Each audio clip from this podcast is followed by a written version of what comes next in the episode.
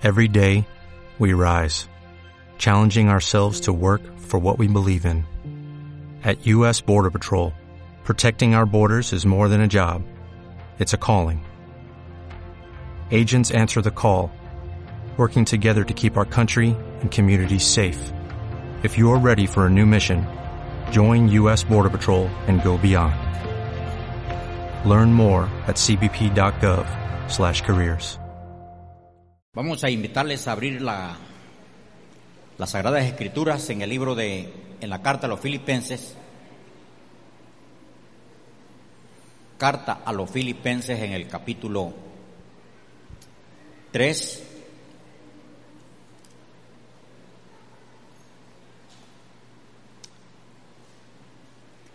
Vamos a leer versículo 13, 14.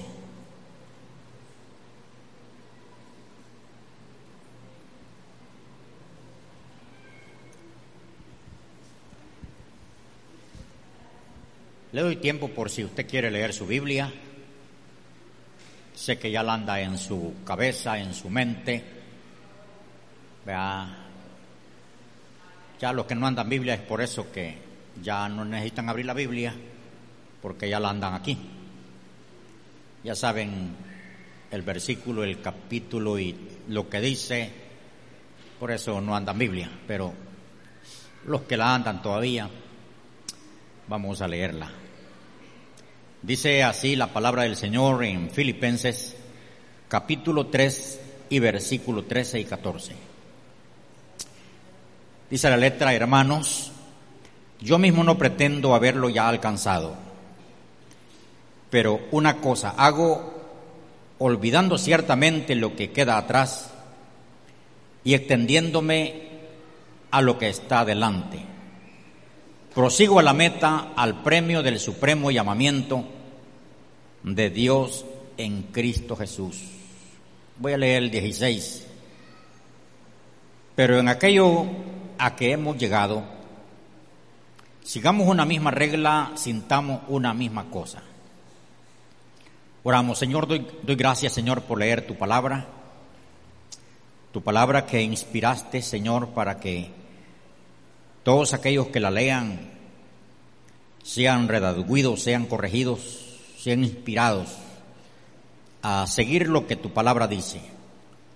Pido Espíritu Santo que ponga esta palabra en el espíritu de todos los que están aquí, como los que van a oír, Señor, el mensaje a través de las redes sociales. En el nombre de Jesús te lo pido, Señor. Amén. Y amén. Ahora siéntese y, no permita que nadie le quite le quite la oportunidad de, de atender la palabra. Yo le voy a hablar el día de hoy metas en la vida cristiana. Pongo entre paréntesis vida cristiana, porque sé que usted tiene metas definidas en su vida secular, en su vida familiar, en su empresa, su negocio, usted tiene metas. Sé que, que ya se, se pusieron metas a alcanzar. Sé que hay también metas a corto plazo y hay metas a largo plazo. Y hay metas para toda la vida. Entonces yo le voy a hablar acerca de las metas cristianas en la vida cristiana. Porque la vida cristiana también tiene que tener metas. ¿Por qué una meta? Pablo dice, prosigo la meta al supremo llamamiento. ¿Por qué poner metas si es mejor vivir la vida sin metas? lo que salga mañana, lo que salga esta semana. Vea, puede hacer que la meta lo, lo marque. Entonces, ¿por qué la meta? ¿Por qué poner metas en la vida cristiana? Porque cuando uno pone una meta en la vida cristiana, se emociona por alcanzarla. La misma meta nos inspira, nos da deseo de llegar, de obtener.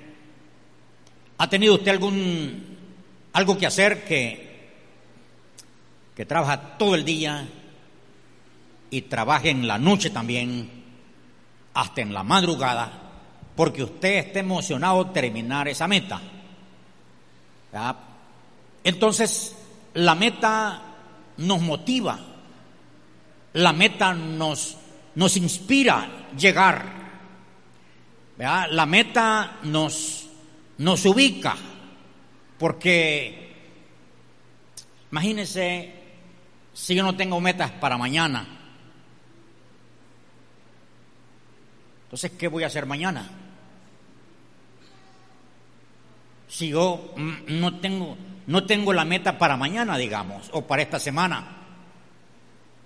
Entonces, ¿qué?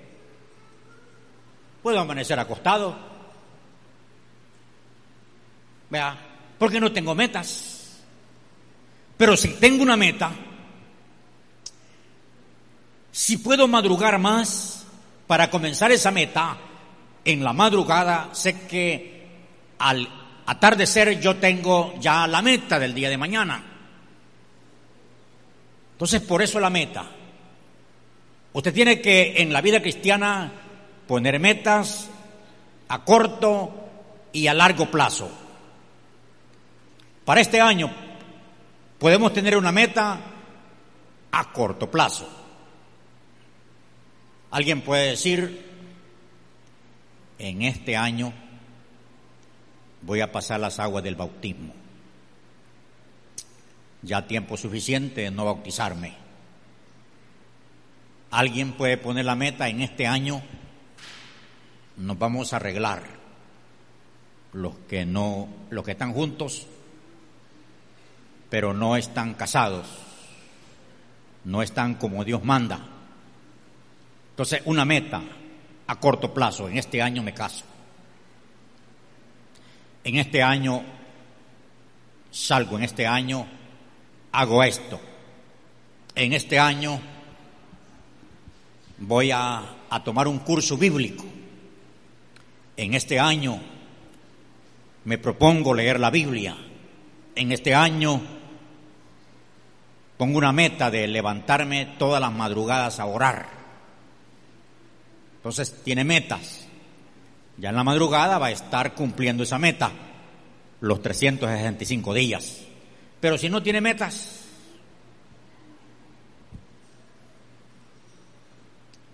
piense cuánta gente no tiene metas. Y como no tiene metas, a nada llega. Por eso son necesarias las metas en la vida cristiana. Antes, quizás antes de poner una meta en la vida cristiana, debemos de evaluarnos a dónde estamos. En la vida personal, a dónde estamos. Entonces, cuando uno hace esa evaluación, ¿a dónde estoy? ¿Qué recursos tengo? Entonces, el cristiano tiene ese gran recurso en su vida, que tiene a Cristo en su vida. Y si tiene a Cristo en su vida, Cristo en su vida le puede dar metas grandes a corto y largo plazo. Porque ya tenemos a Cristo que nos fortalece. Si un mujer me ayuda que, que pare ese, ese mover ahí atrás que me está, me está me perturba pues ese, ese caminar de gente atrás. Entonces decía que evaluemos de dónde comenzamos. Que a dónde estamos y cuando usted se evalúa, te dice, bueno, en la vida cristiana me hace falta mucho. Me hace falta mucho. Soy un cristiano sin oración, un cristiano que ignora mucho de la Biblia.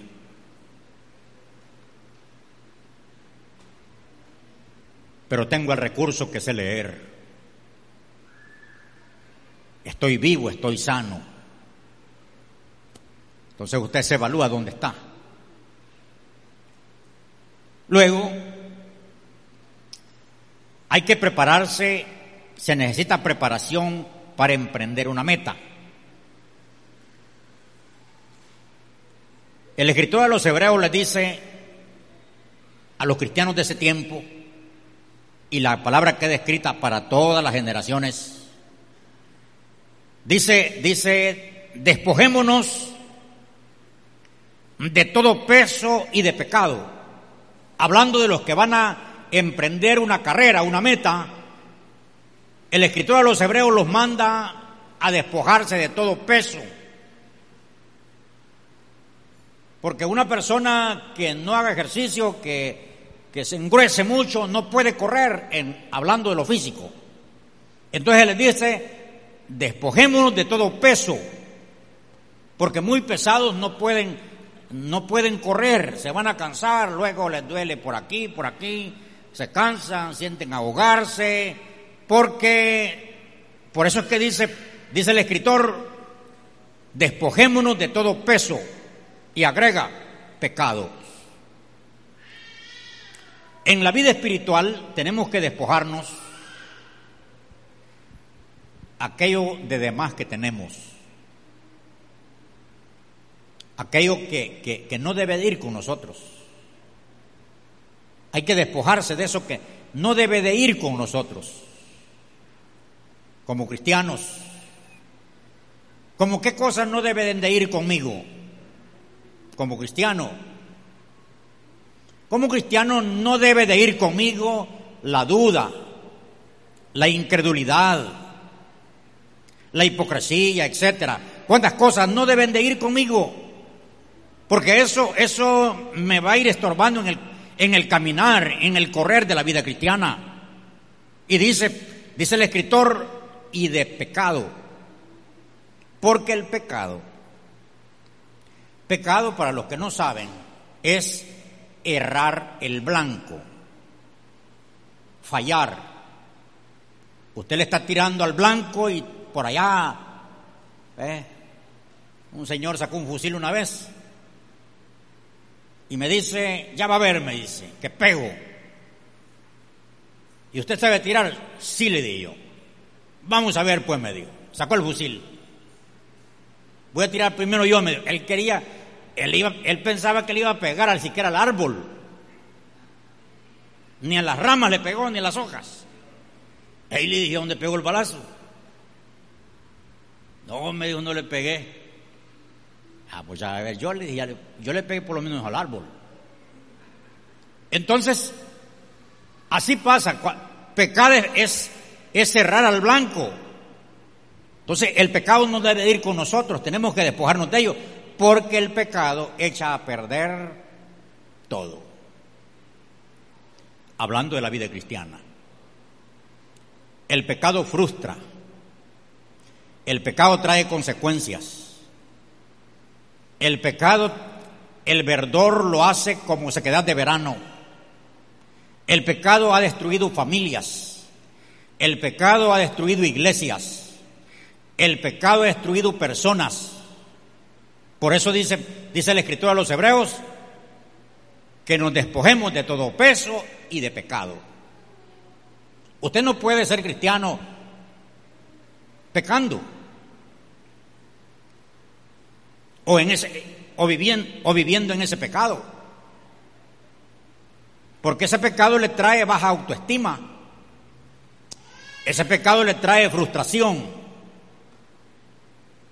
Cuando viene, la palabra dice, por mí lo dijeron. Por mí lo dijo el pastor.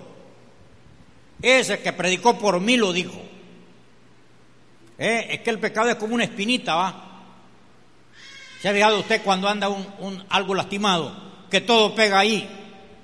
¿Y por qué en la otra parte del cuerpo no? Ah, pues así es el pecado en la vida.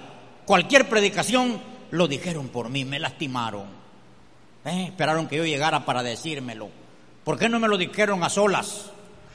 No, si aquí, aquí es el Señor, aquí uno no dice quién va a venir y quién no va a venir. Uno prepara la palabra en la, la semana anterior y allí pues el que venga, que venga dispuesto a oír la palabra de Dios.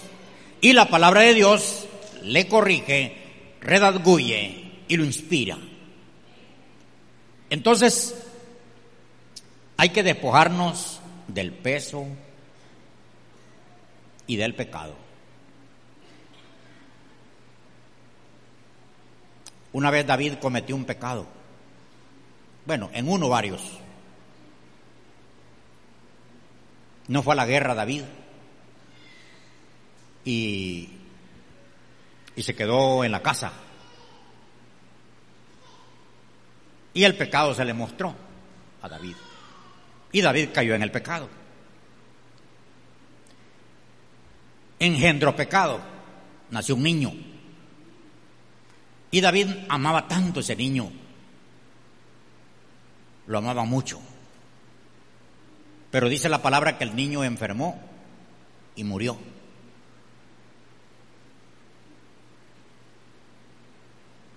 David se puso muy triste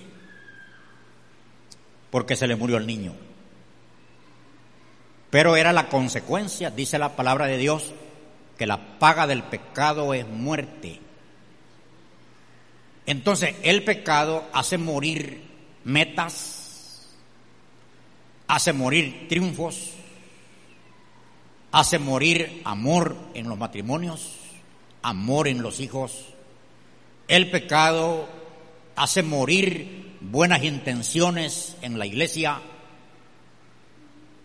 Entonces por eso es que hay que despojarse del pecado. Hay que, hay que nacer de nuevo. Porque dice, dice Juan que la simiente de Dios no practica el pecado porque es nacido de Dios. Entonces, lo que le estoy diciendo usted podrá sentir, eh, ¿quién va a dejar el pecado? La simiente de Dios sí, si ha nacido de Dios sí puede. Si no ha nacido de Dios no puede. Es difícil. Entonces, para emprender una meta necesitamos preparación, despojarnos del pecado. Hay personas que nunca triunfan.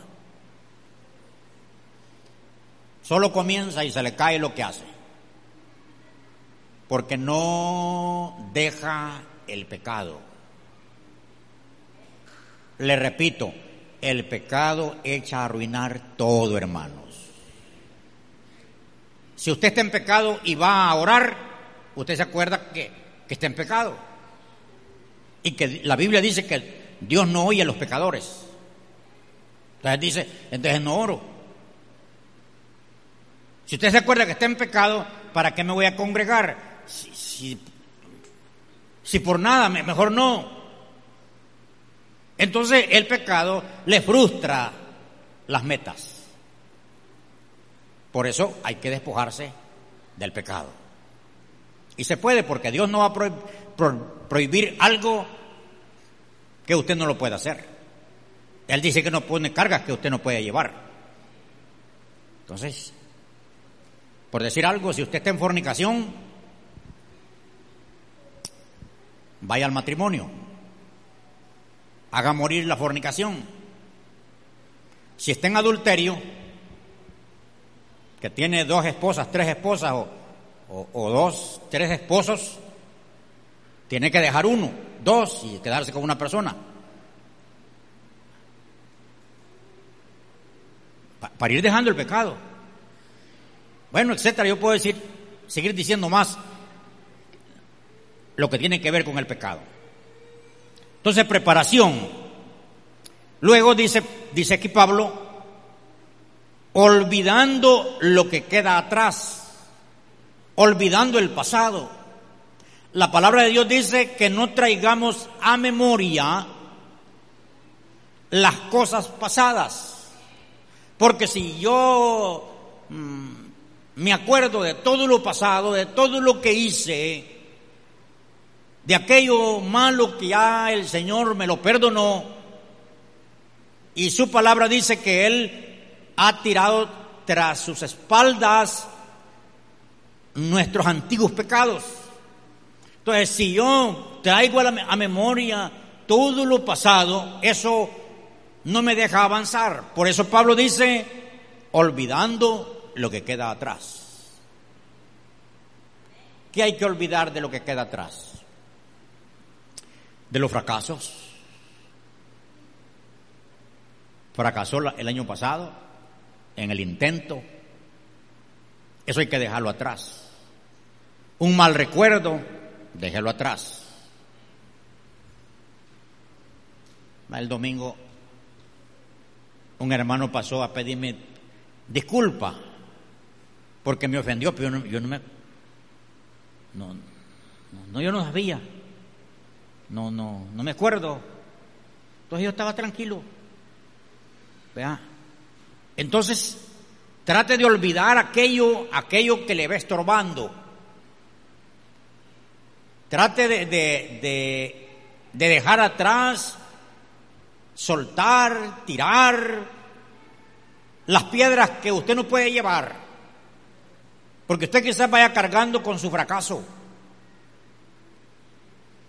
porque el enemigo siempre sale a, a mencionárselo, mira, fallaste, ve, ya que no se puede, fallaste, fracasaste, ve.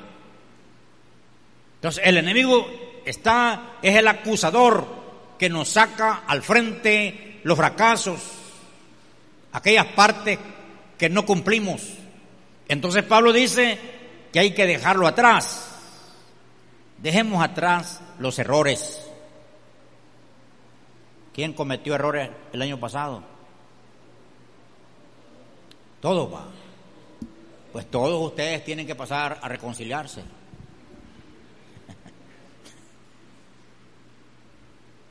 Entonces, dejemos atrás eso.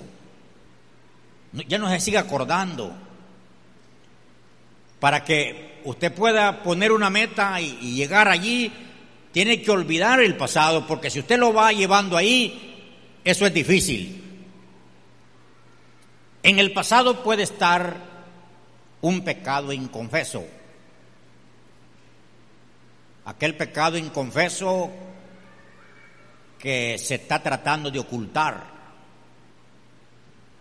No, mejor confiéselo.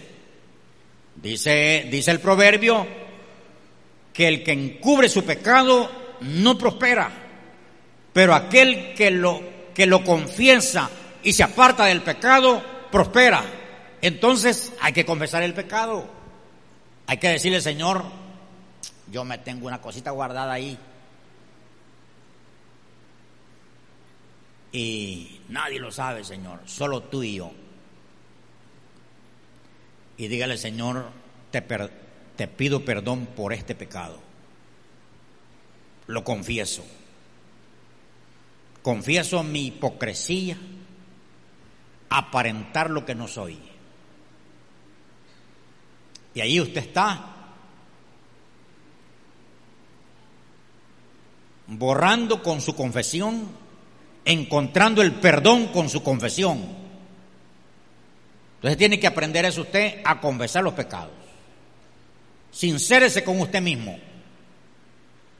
Porque aquel que trata de encubrir su pecado no es sincero consigo mismo. En la mañana usted diga, Señor, yo me reconcilio contigo.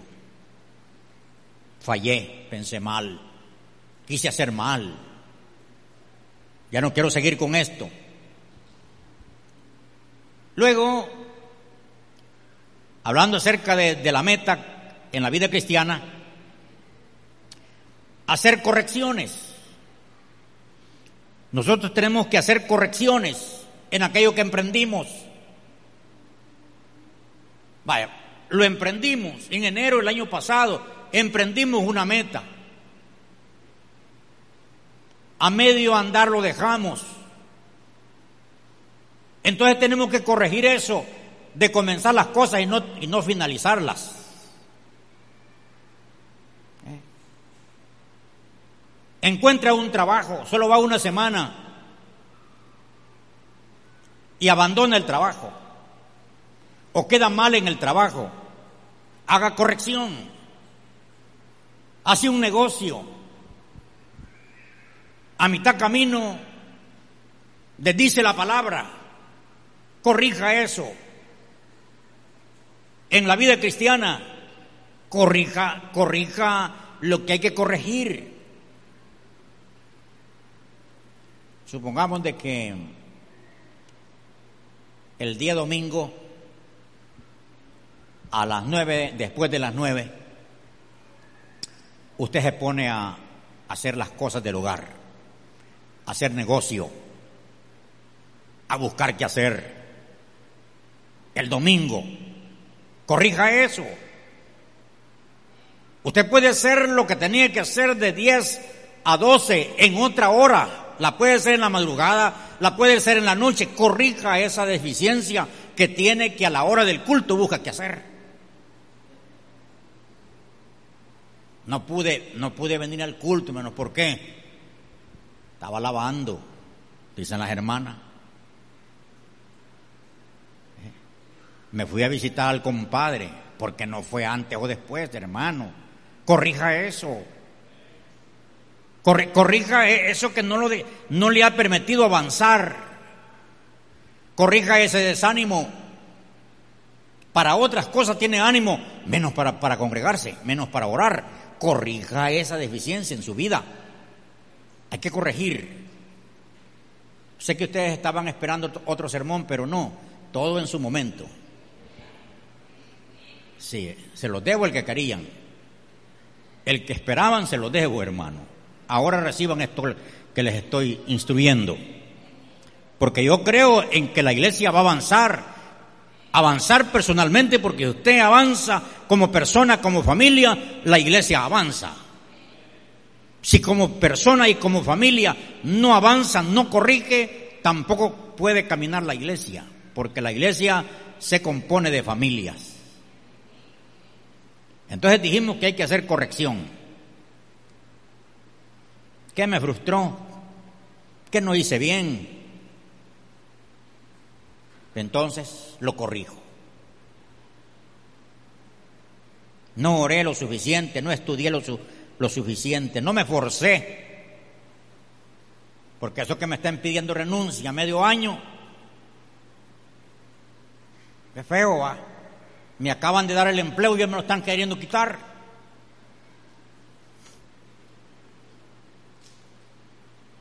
Logré ingresar a la universidad y, no adelanto, solo un dos saco, un tres. Falta de estudio, falta de concentración, hay que apartar un poquito lo, lo, lo, del Facebook para dedicarse más a, a, lo que, a lo que me he puesto a hacer. Luego hay que correr, acción, Dice Pablo, hacia adelante. Entonces hay que correr, esto quiere decir acción. Yo no puedo estar solo con los planes. Tengo planes para este año, pero no los comencé. Tengo escrito ahí lo que voy a hacer, pero no comencé. Hay que correr, hay que accionar. Dios obra en la acción de su pueblo. En la Biblia se ve, se ve como Dios les dijo, hagan esto, lo hicieron y fluía el milagro. Hagan este otro, comenzaron, fluía el milagro. Así obra Dios. Pero si usted tiene allí solo escrito los planes, pero no acciona, no funciona. Hay que ir adelante. Hay que ver el futuro con fe.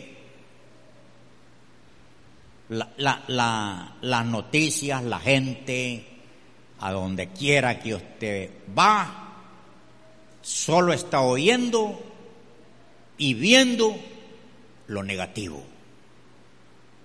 Que viene una tercera guerra mundial, que aquí, que allá, y que no sé cuánto vea, y la gente está viendo lo negativo. Pero yo creo diferente, fíjate.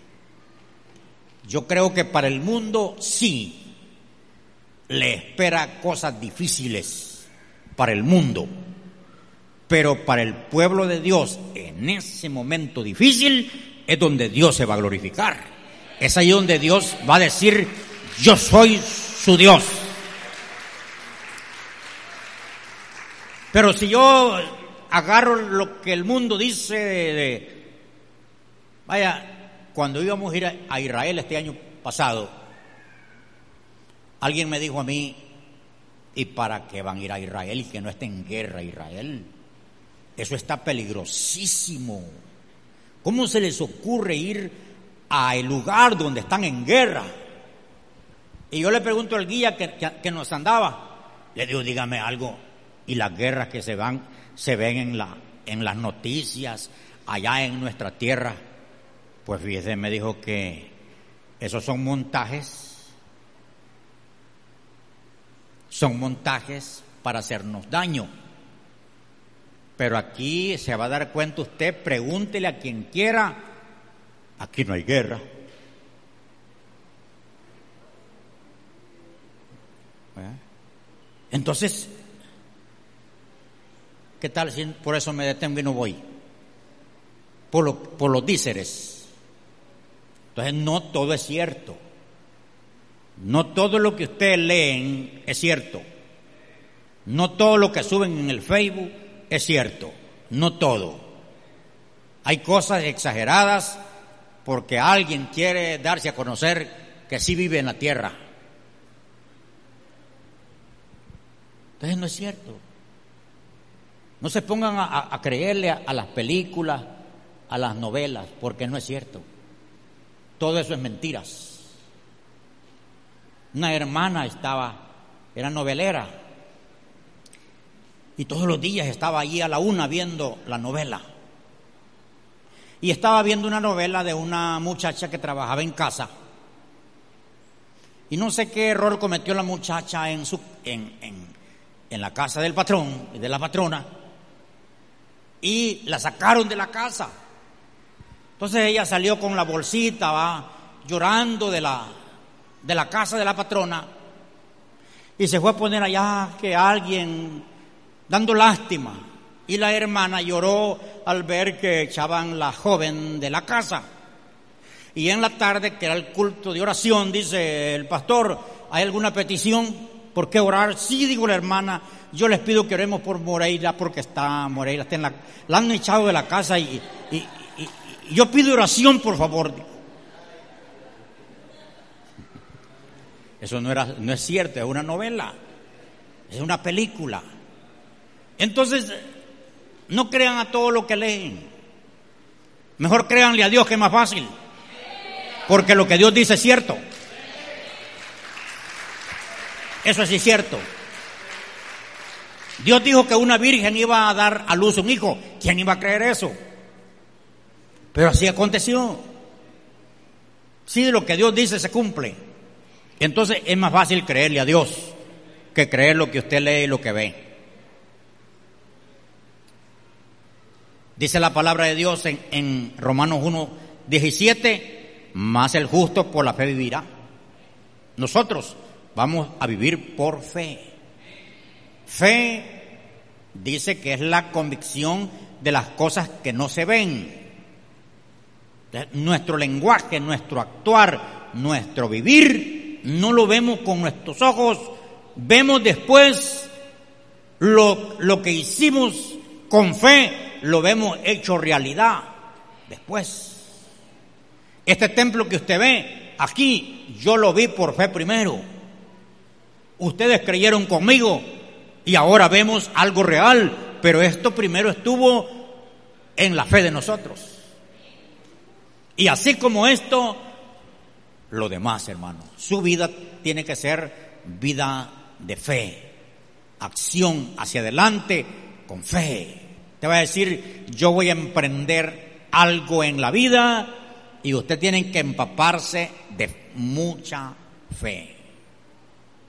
Va a venir la duda, va a venir la incredulidad, pero usted no, usted no le va a hacer caso porque usted ha creído a lo que Dios dijo. Porque comience usted a hacer algo, ya le aparecen los, ya le aparece la duda incorporada en cuerpos. Y a veces hasta en hermanos de la misma iglesia. Allí viene la duda con zapatos y ropa, mire. A hablar y habla.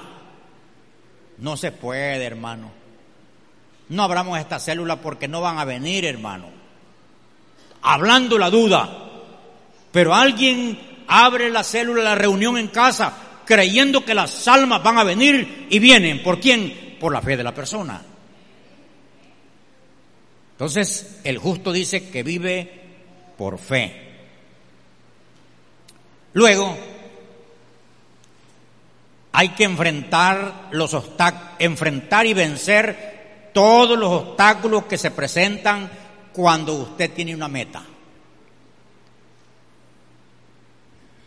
Se presentan obstáculos. Y esos obstáculos hay que enfrentarlos. Usted no los puede evadir. Usted tiene que vencer esos obstáculos. ¿Verdad que se presentan obstáculos? Esos obstáculos lo que quieren es que usted no avance, que usted se frustre, que usted se quede.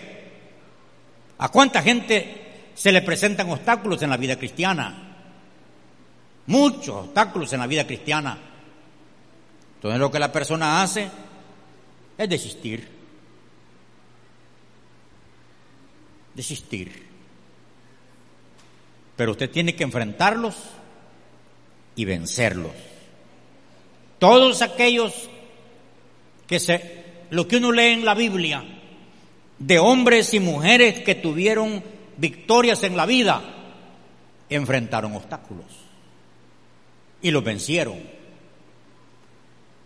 Entre más grande sea el gigante al cual usted se enfrente, más grande es la victoria. Si el gigante es pequeño, pequeño es, es el éxito.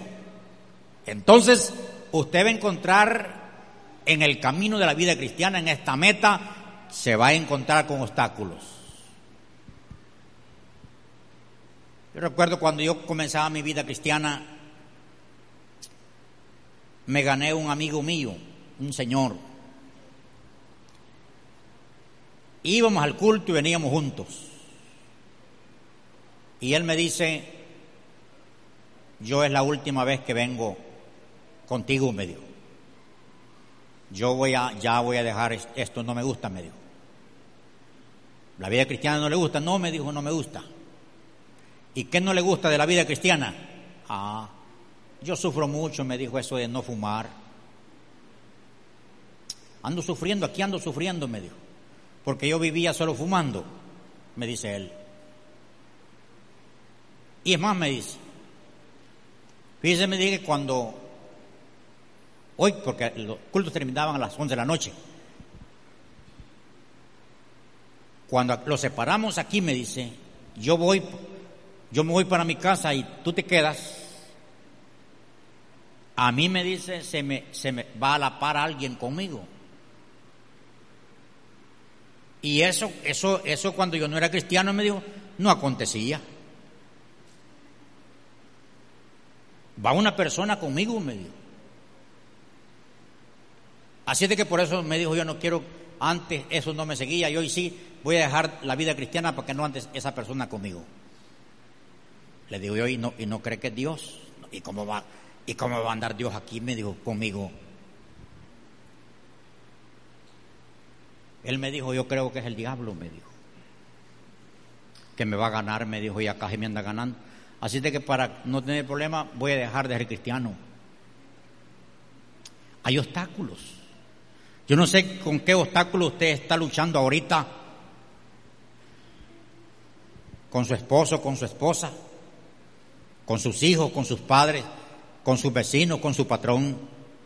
Hay obstáculos o consigo mismo, porque los dardos vienen, vienen dardos a la, a la mente, queriendo detenerle la carrera que usted lleva hacia la meta Entonces, en usted está vencerlos o dejarse vencer. San Pablo le dice a los Gálatas, vosotros les dice corría bien. ¿Quién les estorbó para no obedecer a la verdad? Esta iglesia de los Gálatas dice que corría bien, caminaba bien, perseveraba bien. Pero apareció alguien para estorbarlos. Y quien apareció para estorbar la iglesia de los Gálatas fueron los judaizantes, los, los legalistas, los religiosos, vinieron a la vida de esta iglesia y la retrocedieron en el creer. Le empezaron a enseñar cosas de la ley y ya estaban en la gracia. Entonces, retrocedieron el caminar de la iglesia y cuando Pablo llegó, encontró la iglesia estorbada. Ya no caminaba. Por eso nosotros tenemos que tener cuidado qué estamos oyendo.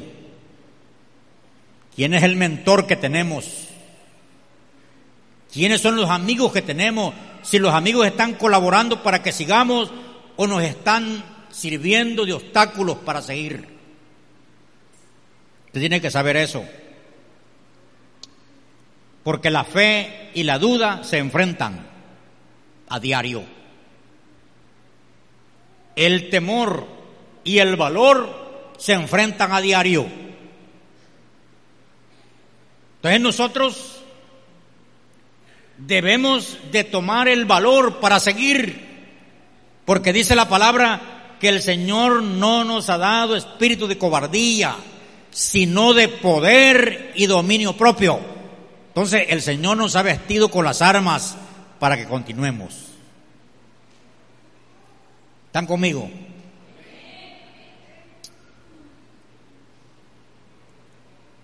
Ya voy finalizando para dejarle dormir tranquilo. Procurar llegar, hermanos. Procurar llegar a la meta.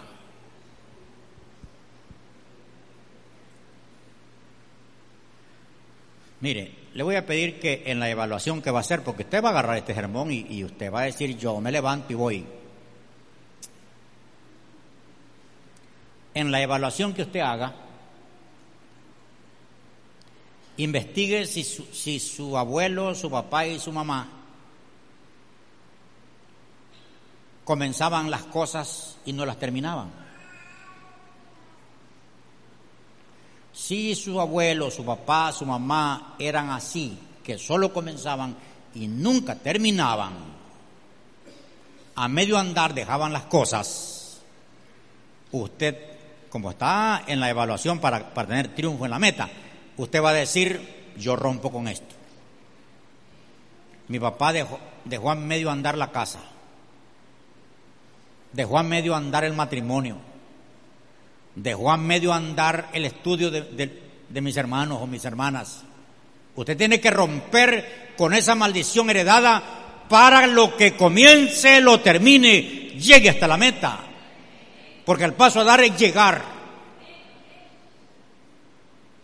Usted tiene que llegar, usted no, no ande solo comenzando. Y ya cuando ve difícil, ah, no, desiste. Hay quien a medio andar tiene la casa. ¿Por qué no la terminaron? Porque ya es un costumbre. Hay que terminar lo que comenzamos. En la vida espiritual, hermano, quítele retroceso a este carro. El carro en el cual vamos nosotros no debería de tener retroceso. Solo para adelante. Dígale eso, hermano, que tiene, quitémosle el retroceso al carro que vamos.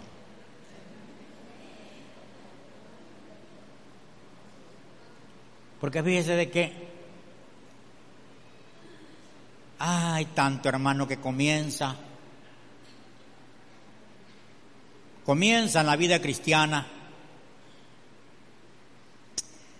Y ahí andan esperando que alguien les dé un motivo. Y como eso sobra, eso sobra y como es gratis. Tanta gente que quiere que uno desista y, quieren verlo arruinadito a uno. Eso, eso hay muchos. A donde quiera se encuentran. Allí en la casa están pues. Entonces usted debe de determinarse a llegar a la meta. Cristo está cerca, su regreso está cerca. El reloj nos está diciendo que la aguja está llegando a las 12. Esto se acerca. Ahora es cuando nadie debe de desistir, debe de seguir y mejorar a llegar a la meta porque Cristo está por venir por su iglesia. Todo lo que usted oye y ve apunta al regreso del Señor. A eso es lo que apunta. Oiré de guerra, digo. Rumores de guerra. Nación contra nación. Reino contra reino. El hijo contra el padre. El padre contra el hijo. Dos de una casa. Cinco de una casa estarán divididos. Dos contra tres. Tres contra dos. Ya está. La tierra gime, la creación gime. Todo lo que usted está oyendo y viendo, eso lo que apunta es el retorno de Cristo por su iglesia. Entonces sigamos a la meta. Procuremos llegar, hermanos. Este año, como ya hablando como iglesia, tenemos metas. El año pasado teníamos metas, ¿se acuerdan? El año pasado dijimos una de las metas es pagar una deuda de la compra del bus. Lo logramos. Lo que no logramos fue alcanzar la propuesta que teníamos, la meta de uno más para Cristo. Porque la meta del año pasado era que cada cristiano gane uno más para Cristo. Hay muchos que todavía tienen la deuda. No, no, no se ganaron la persona para Cristo. Más bien la perdieron. Pero no llegamos a esa meta. Pero hay algunas cosas que sí llegamos. Gloria a Dios, logramos que se bautizaran algunos que, que no se querían bautizar, que se casaran unos que no eran casados, que se reconciliaran algunos que estaban enemigos. Y así han habido quienes llegaron a la meta. Pero este año tenemos otras metas que vamos a trabajar, vamos a esforzarnos para llegar a la meta. ¿Cuántos creen eso? Entonces tenemos que tratar de llegar a la meta. Y, finalizando, hay premio para todo aquel que tiene meta. Quiero leerles ya de último Apocalipsis capítulo 22, versículo 12. Yo quiero leer este versículo para animarle a que usted siga hacia la meta. Oiga como dice el Señor Jesucristo. He aquí dice yo vengo pronto y mi galardón conmigo para recompensar a cada uno según sea su obra. Entonces el Señor dice que viene pronto y viene a recompensar a cada uno según sea su obra. Hermanos, todo triunfo, todo esfuerzo tiene premio. Yo conozco de, de personas, de familias, conozco de iglesias que se han esforzado, han trabajado he visto también en la Biblia, como en el caso de Abraham, cuando Dios lo llamó y le dijo que de él iba a ser una nación grande, este hombre asumió el reto, se puso la meta y Dios le cumplió. Dios le dio el galardón. Sé de familias que han puesto metas y han logrado la meta. Sé de iglesias que se han puesto meta, han trabajado por ella y han llegado a la meta. Pero tenemos que ir hacia la meta. Si este mensaje ha sido de bendición, repite conmigo esta oración. Señor Jesucristo, te recibo como Señor y Salvador de mi vida. Perdona todos mis pecados y escribe mi nombre en el libro de la vida. Gracias Jesús por morir en la cruz por mí. Gracias. Amén.